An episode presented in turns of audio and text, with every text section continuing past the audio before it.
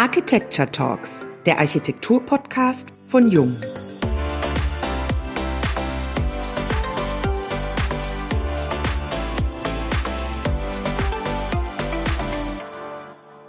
HOAI. Wie geht es weiter? Das ist heute unser Thema. Was hat der Europäische Gerichtshof zum Preisrecht der HOAI am 4.7.2019 festgestellt? Wie wurde darauf reagiert? Und was bedeutet die BGH-Entscheidung vom 14.05. diesen Jahres für die Praxis? Über die HOAI wurde in den letzten zwei Jahren sehr viel diskutiert, in Teilen auch sehr emotional. Es gibt viele Fragen dazu. In diesem Podcast wollen wir etwas mehr Klarheit schaffen. Und damit uns dies gelingt, haben wir Christina Eistert eingeladen. Sie ist Fachanwältin für Bau- und Architektenrecht. Wir, das sind Wiebke Becker und Dennis Turgut. Liebe Christina, du bist Anwältin, Partnerin, also in einer Führungsrolle, verheiratet mit einem Architekten, den du Karneval kennengelernt hast. Da gehen wir sicherlich nachher noch mal ein bisschen näher drauf ein. Du hast ähm, drei Kinder, vier, sieben und elf Jahre alt und einen recht großen Hund. Das ist ganz schön viel. Und gleichzeitig haben wir dieses Jahr ja so eine ganz besondere Situation und uns würde interessieren, wie hast du das alles organisiert in der letzten Zeit? Ja, ich habe das, glaube ich, ganz gut organisiert, ähm, ganz gut gewuppt habe ich das gemeinsam mit ähm, meinem Mann, der ähm, das Glück hat, dass er viel von zu Hause aus arbeiten konnte und ähm, wir uns die Arbeit mit den Kindern und dem Hund gut aufgeteilt haben. Und ähm, ja, die Tage, an denen ich zu Hause war, ähm, da muss ich sagen, war ich dann immer froh, wenn ich abends ähm, ein Feierabendbierchen trinken konnte, um mich von dem ganzen Stress zu erholen. Und äh, an den Tagen, in denen ich ins Büro fahren durfte, ähm, war ich froh, dass ich in Ruhe arbeiten konnte. Und ich bin immer ganz früh ins Büro gefahren und erst ganz spät wiedergekommen, ähm, wenn Ruhe war und das Essen auf dem Tisch stand, im besten Fall. Hat manchmal geklappt und manchmal nicht. Das klingt nach einer sehr vernünftigen Arbeitsteilung und äh, ja, bei in der Zeit ist es ja so, Manche haben zugenommen, manche haben abgenommen. Es kann alles passieren, ne? Ja. Das stimmt, genau. Ich gehe aber gerne laufen und ähm, habe mein Gewicht, glaube ich, ganz gut gehalten. Das äh, können jetzt die Gäste nicht sehen, aber das ist wirklich so, ja? Sehr gut. Die Bedeutung des Homeoffice hat dann auch einen ganz neuen Stellenwert bekommen, ne? oder auch andersrum ins Büro fahren zu dürfen. Ja, genau. Äh, Christina, was würdest du sagen? Die, die Erfahrung jetzt der letzten Monate, speziell auch die Arbeitsweisen, die Arbeitsmöglichkeiten, die es äh, uns erlaubt hat, mit Kindern berufstätig ähm, gut möglich, äh, gut arbeiten zu können. Glaubst du, dass das zu einem Umdenken auch in den Chefetagen führen könnte? Ja, ich hoffe das auf jeden Fall sehr, wobei man natürlich schon sagen muss, dass Homeoffice nicht heißt, dass man äh, Freizeit hat. Ähm, was jetzt da, ähm, ich sag mal, die, die Schulen von den Eltern erwartet haben, das fand ich schon ziemlich krass ähm, mit dem Homeschooling. Ähm, ich habe teilweise mit meinem großen Sohn fünf Stunden am Tag gesessen. Ähm, da blieb die Arbeit natürlich so ein bisschen auf der Strecke. Ähm, deswegen war ich auch froh, dass ich zwischendurch ins Büro fahren konnte, um dann dort meine zwölf Stunden irgendwie zu arbeiten. Aber nichtsdestotrotz denke ich schon, hat, hat es gezeigt, dass man das gut organisiert bekommt, ähm, ja. dass man zu Hause, wenn man sich ein bisschen diszipliniert, die Kinder im Griff hat, äh, dass man gut von zu Hause aus arbeiten kann. Und es wird, ich denke, auf den Chefetagen ist es dann auch angekommen, ähm, dass die Arbeit ja erledigt wird, obwohl man zu Hause sitzt und keiner kontrolliert. Und es ist letztendlich ja auch egal. Ich muss ja nicht äh, von neun bis 17 Uhr an meinem Schreibtisch sitzen, sondern dann stehe ich halt mal um fünf auf und äh, arbeite, bis die Kinder wach sind. Meine sind Gott sei Dank Langschläfer. Ähm, die haben auch oft gerne bis elf geschlafen. Das war toll. Und dann arbeitet man halt abends nochmal. So. Und das funktioniert. Also in meinem Fall hat das gut geklappt. Das ist schön, prima. Du bist seit 2002 als Rechtsanwältin tätig, seit 2016 geschäftsführende Gesellschafterin der Recht planbar Rechtsanwaltsgesellschaft in Düsseldorf und seit 2018 Fachanwältin für Bau- und Architektenrecht. Woher kommt deine Leidenschaft für dieses Spezialgebiet? Ja, ich könnte jetzt natürlich sagen, ich habe mich immer schon fürs Architektenrecht und für Architektur und Bauen und äh, tolle Gebäude interessiert. Ähm, das ist auch in der Tat so, dass ich, äh, dass ich äh, mich schöne, moderne oder auch äh, altmodische Gebäude ansprechen. Aber letztendlich war es ganz ehrlich Zufall, dass ich beim Architekten- und Bauenrecht äh, gelandet bin. Ähm, beziehungsweise ich wusste, was ich nicht machen wollte. Ich habe nämlich ähm, während des Referendariats ähm, beim Familiengericht gearbeitet und das war mir einfach alles viel zu emotional. Ich bin ein sehr emotionaler Mensch und nehme auch oft ähm, die Arbeit mit nach Hause. Und beim Bauen und Planen äh, geht es ja deutlich weniger emotional zu. Und ähm, ja, ähm, es geht meistens natürlich um schnöde Geld. Das stört mich so ein bisschen, aber ab und zu natürlich auch um die Menschen und Ideen, die dahinter stecken. Das ist eine ganz gute Kombi für mich. Und äh, in dem Rechtsgebiet fühle ich mich gut aufgehoben. Das ist super. Und mit den Emotionen ist das ja so eine Sache. Letztes Jahr im Sommer gab es äh, unter den Architekten, wir haben auch viele Zuhörer bei den Architekten, deswegen gehen wir natürlich darauf auch ein, gab es sehr viele Emotionen, weil der Europäische Gerichtshof äh, eine Entscheidung getroffen hat am 4.7. zum Thema Preisrecht äh, bei der HOAI.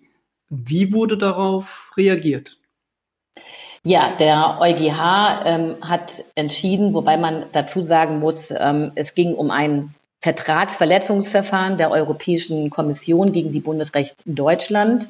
Ähm, der Bundesrepublik Deutschland wurde vorgeworfen, sie hätte gegen die Dienstleistungsrichtlinie verstoßen mit der HOI und mit dem ähm, Preisrecht, das darin geregelt ist.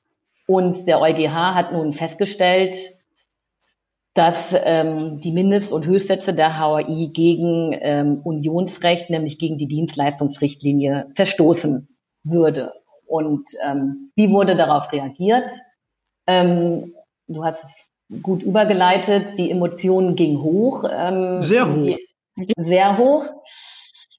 Genau, die Architekten waren alle erstmal völlig aufgelöst. Keiner wusste mehr, ja, was gilt denn jetzt noch? Es kamen gleich die ersten schlauen Leute, äh, die meinen, sie müssten uns die Welt erklären. Und, ähm, die wurden ja dann auch durch den BGH aus meiner Sicht Lügen gestraft, aber dazu vielleicht später.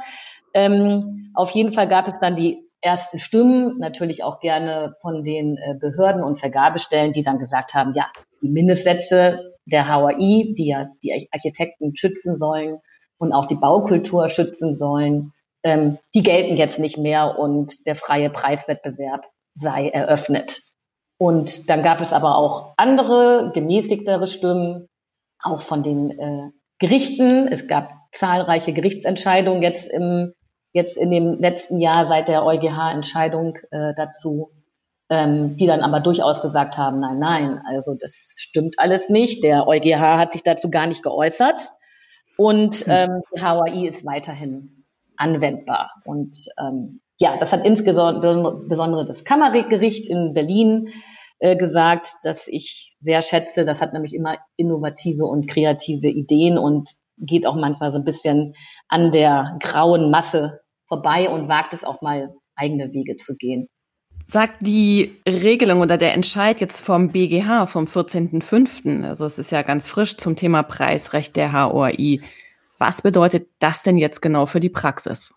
Diese Entscheidung war äh, von allen, auch von mir, mit Spannung erwartet worden. Ähm, man hatte sich erhofft, dass der BGH, das ist ja unser höchstes äh, Gericht, mit Ausnahme des Verfassungsgerichts, aber das ist für ein anderes Rechtsgebiet zuständig, dass der BGH also entscheidet, was gilt denn jetzt? Kann ich, wenn ich äh, als Ingenieur zum Beispiel ein Mindestsatzhonorar eingeklagt habe, weil mein Bauherr das nicht bezahlen wollte, ähm, kann ich das jetzt als Architekt oder Ingenieur erfolgreich vor Gericht geltend machen?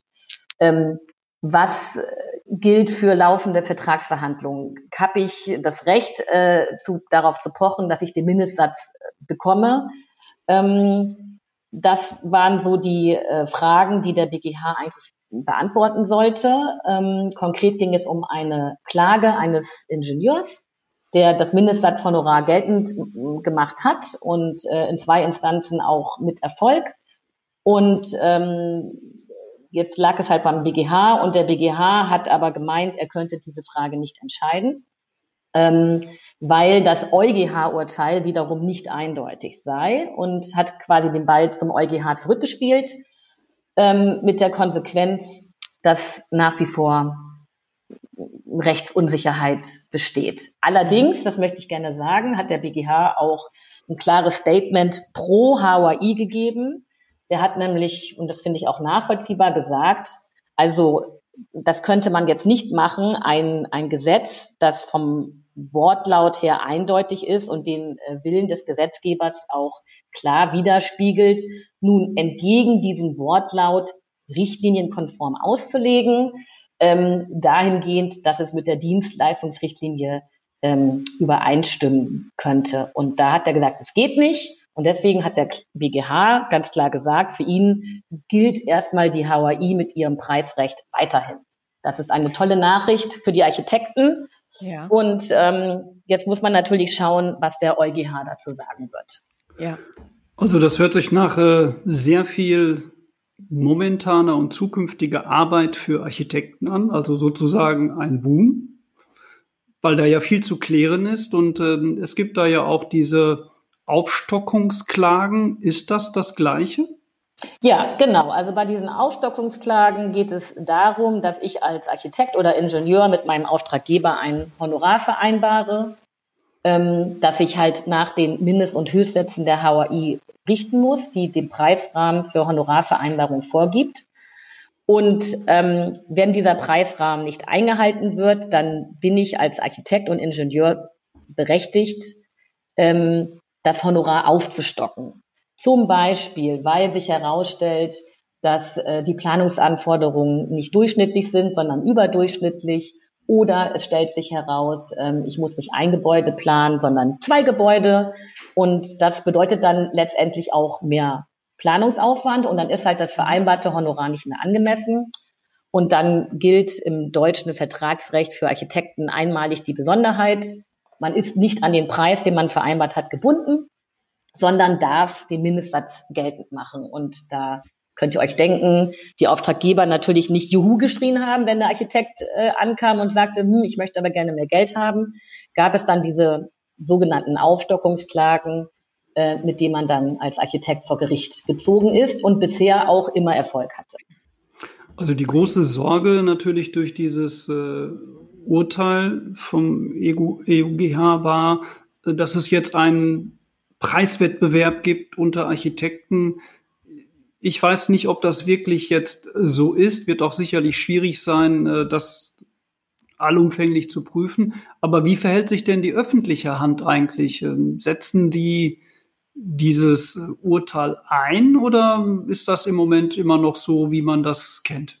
Ja, also die öffentliche Hand nutzt es nach meiner Erfahrung eindeutig äh, für sich und äh, suggeriert, ähm, die HAI würde jetzt nicht mehr gelten und ähm, die Architekten sollten doch jetzt bitte auch äh, immer Honorare anbieten, die unterhalb der Mindestsätze liegen, wenn sie gerne den Auftrag haben möchten. Das sind tolle Voraussetzungen für Qualität. Das ist natürlich genau. echt äh, ideal. Also aus äh, persönlicher Erfahrung könnte ich jetzt eine Abhandlung über Schulen halten, aber das lasse ich. Was gibt es denn heute bei zukünftigen Honorarvereinbarungen dann zu beachten? Was sind deine, deine Tipps an der Stelle? Ja, also wenn man auf Nummer sicher gehen will, äh, sowohl als Architekt als auch als Bauherr, äh, ist meine ganz klare Empfehlung, äh, sich an den Preisrahmen der HAI zu halten. Die HAI gibt's äh, lange, sie wurde mehrfach reformiert und der Gesetzgeber hat sich ja auch was dabei gedacht äh, indem er meinte, durch die Honorare, die dort geregelt sind, die seien auskömmlich und angemessen und würden auch die Qualität des ähm, Bauens sichern. Deswegen meine ich schon, äh, wenn man einfach weiterhin so tut, als wäre die HAI anwendbar, was ja auch nach dem BGH-Urteil jetzt vom Mai diesen Jahres auch gar nicht mal ausgeschlossen ist, auf jeden Fall für äh, aktuelle Verträge, solange die HAI noch nicht geändert wurde. Da sollte man eigentlich auf der sicheren Seite sein. Wenn wir jetzt einen Blick in die Zukunft werfen, wann bekommen wir die Rechtsklarheit? Denn aktuell ist es ja so, dass die BGH-Entscheidung die erhoffte Rechtsklarheit oder Rechtssicherheit ja so in der Form nicht gebracht hat. Ja, das ist richtig, Wiebke. Und ähm, es ist, steht leider in den Sternen. Der BGH hat den Ball zurückgespielt zum EuGH. Ähm, der EuGH soll jetzt verschiedene Fragen des BGH beantworten. Zum Beispiel, was gilt mit bereits geschlossenen Honorarvereinbarungen, was ja. gilt ähm, für zukünftige Honorarvereinbarungen, solange die HOI aber noch besteht, denn noch mhm. wurde sie ja nicht geändert. Mhm. Und was gilt, wenn die HOI ähm, geändert wird? Ähm, diese Fragen muss der EuGH jetzt beantworten. Erfahrungsgemäß äh, laufen solche Verfahren mindestens ein Jahr, wenn nicht sogar länger. Und selbst wenn der EuGH dann äh, etwas entscheidet, heißt das ja auch immer noch nicht wirklich, dass wir dann wirklich wissen, was Sache ist. Denn es gab ja nun diese eine EuGH-Entscheidung vom Sommer letzten Jahres, die auch äh, völlig kontrovers diskutiert und ausgelegt wurde. Und in letzter Konsequenz muss vielleicht sogar das Verfassungsgericht dann nochmal ein Wörtchen ja, drehen. Ja. Aber ich sag mal, so gefühlt ein Jahr lang ist nochmal so ein rechtsfreier Raum und mhm. man kann alles vertreten, ähm, alle Preise durchsetzen, äh, zu versuchen, ähm, die man möchte. Da kommt es natürlich drauf an, wer hat da den stärkeren äh, Arm, wer hat den längeren Atem und ähm, ja, wie partnerschaftlich gehen auch äh, Architekten und Bauherren miteinander um. Es ist ja, ja. es muss ja nur ein Streit sein. Mhm. Und wie gut sind sie beraten. Okay, dann bleibt es also spannend. Genau. Genau. Es äh, gibt ja auch positive Fälle. Aber jetzt, wenn das so ist, hat man ja, glaube ich, äh, ein bisschen Zeit gewonnen.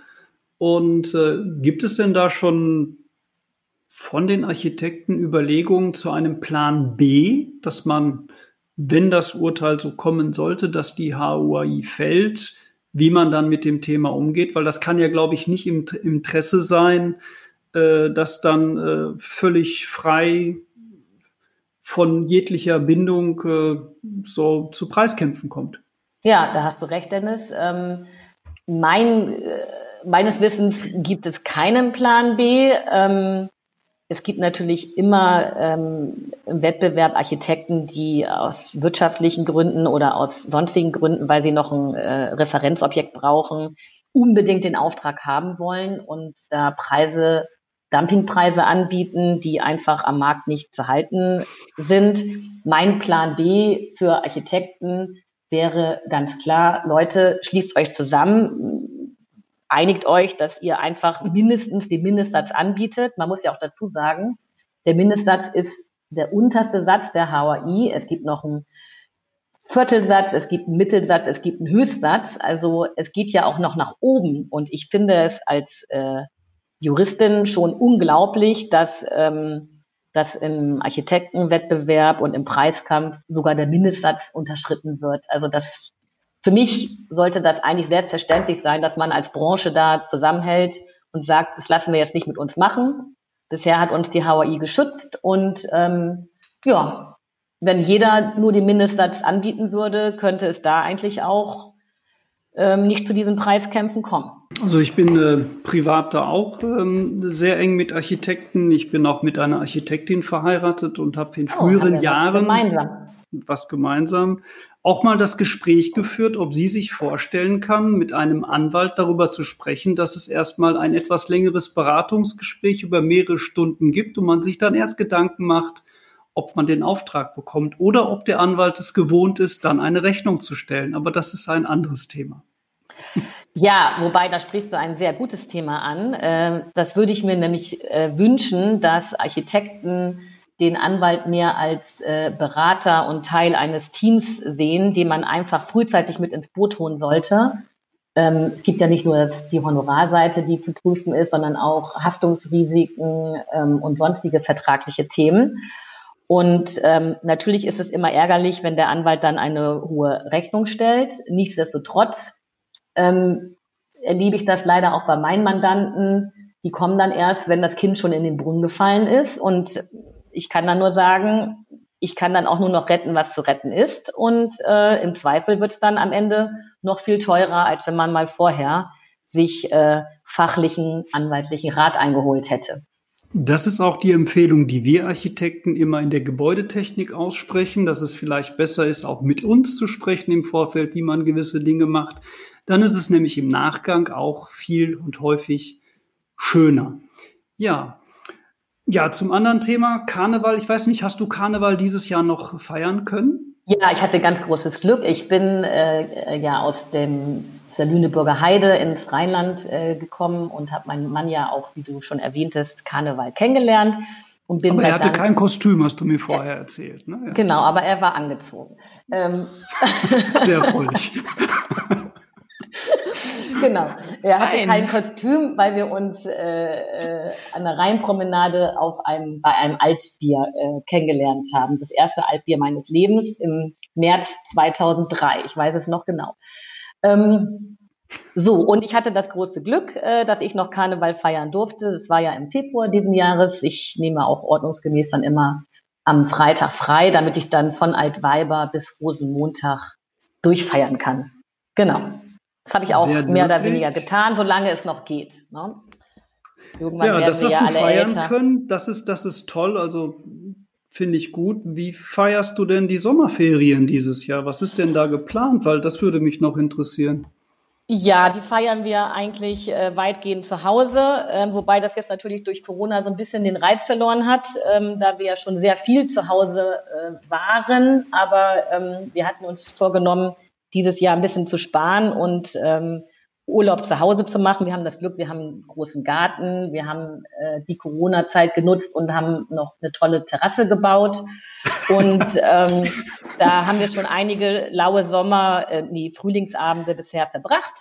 Und das wollen wir auch weiterhin äh, machen. Im Übrigen haben wir ja auch unseren Hund, der ziemlich groß ist ein, und ähm, den man nicht überall hin mitnehmen kann. Wir werden aber eine Woche nach Norderney fahren. Da haben meine Schwiegereltern ein 20 Quadratmeter Apartment. Ähm, oh, das trauen wir uns zu. zu, fünf, zu fünf hält man es da eine Woche aus. Der Hund darf leider nicht mit. Der geht zu einem Freund in Pension. Und äh, da werden wir dann hoffentlich ein bisschen Strandfeeling äh, genießen können. Und ansonsten verbringen wir die Tage mit Ausflügen und äh, Aperol Spritz im Garten trinken. Und die Kinder dürfen eine Cola haben. Super. Die Nation, die Nation hat aufgerüstet. Terrassen, Pools, Gartenduschen. Genau. Das läuft, das läuft dieses Jahr alles ganz hervorragend. Äh, sportlich, 20 Quadratmeter, fünf Personen. Ich drücke dir die mhm. Daumen, dass die Sonne Danke. ganz viel scheint. Danke. Ja, hoffe ich auch. Gibt es, Christina, noch etwas, was du unseren Zuhörern gerne sagen möchtest? Ja, ich habe es eigentlich schon gesagt, aber es kann nie schaden, das nochmal zu betonen. Ich würde mir wirklich wünschen, dass der Anwalt nicht so als der äh, böse, ernste, graue Mann gesehen wird, ähm, von dem man Angst haben muss, äh, sich mit dem zu treffen, sondern dass man wirklich denkt, Mensch, hey, es macht doch Spaß, sich da auch mal mit jemandem auszutauschen, ein paar gute Tipps mitzunehmen und ähm, dass man einfach etwas mehr begriffen wird als jemand, äh, der den Leuten jetzt nicht nur das Geld aus der Tasche ziehen möchte, sondern tatsächlich auch helfen möchte, dass ähm, vernünftige Verträge entstehen und dann am Ende tolle Architektur dabei rauskommt. Und damit wir mit diesem Vorurteil aufräumen, haben wir dich ja auch eingeladen. Ja, Eine genau. fröhliche, junge, sympathische, gut aussehende, charmante Frau. Wow. Ja, vielen Dank. Das Kompliment kann ich ja nur zurückgeben. Mensch, Wiebke, das hätte ich jetzt auch sehr gerne gesagt, aber ja, Christina, Vielen Dank. Ich glaube, was wirklich gut ist, dass man ähm, hier auch hört und wenn man sich das ansieht, auch mitbekommt, äh, dass das etwas total Menschliches ist, dass es auch Anwälte gibt, mit denen man Spaß haben kann, die Karneval feiern, trotzdem sehr ernsthaft bei der Sache sind. Und es ist einfach toll, wie du das alles organisierst. Vielen herzlichen Dank. Es war mir eine große Freude, mit euch beiden heute sprechen zu dürfen. Ich fand es auch ganz toll. Mir hat es auch viel Spaß gemacht. Danke an euch beide. Genau, wir machen das jetzt wöchentlich, damit wir auch das Urteil hier entsprechend äh, begleiten können, Christina. Also wenn das Urteil kommt, machen wir das auf jeden Fall nochmal, damit ja, wir gerne. auch informieren können. Ähm, Und dann vielleicht, nachdem aussieht. du vorher einen Gin Tonic getrunken hast, Dennis, damit deine Stimme ja, noch besser rüberkommt. Genau, dann machen wir so einen Kater-Podcast morgens. Genau, ich bin ne? dabei. Wir machen das dann gemeinsam, weil wir dann auch kein Corona mehr haben, dann können wir auch in einem Ach Büro ja, sitzen. Toll. Wenn es noch Fragen gibt oder es andere Themen gibt, die euch interessieren, ihr Fragen auch vielleicht an Jung habt, dann schreibt uns gerne architekten.jung.de. Vielen Dank fürs Zuhören. Empfehlt uns gerne weiter und bis zur nächsten Folge der Jung Architecture Talks, dem Architektur-Podcast von Jung.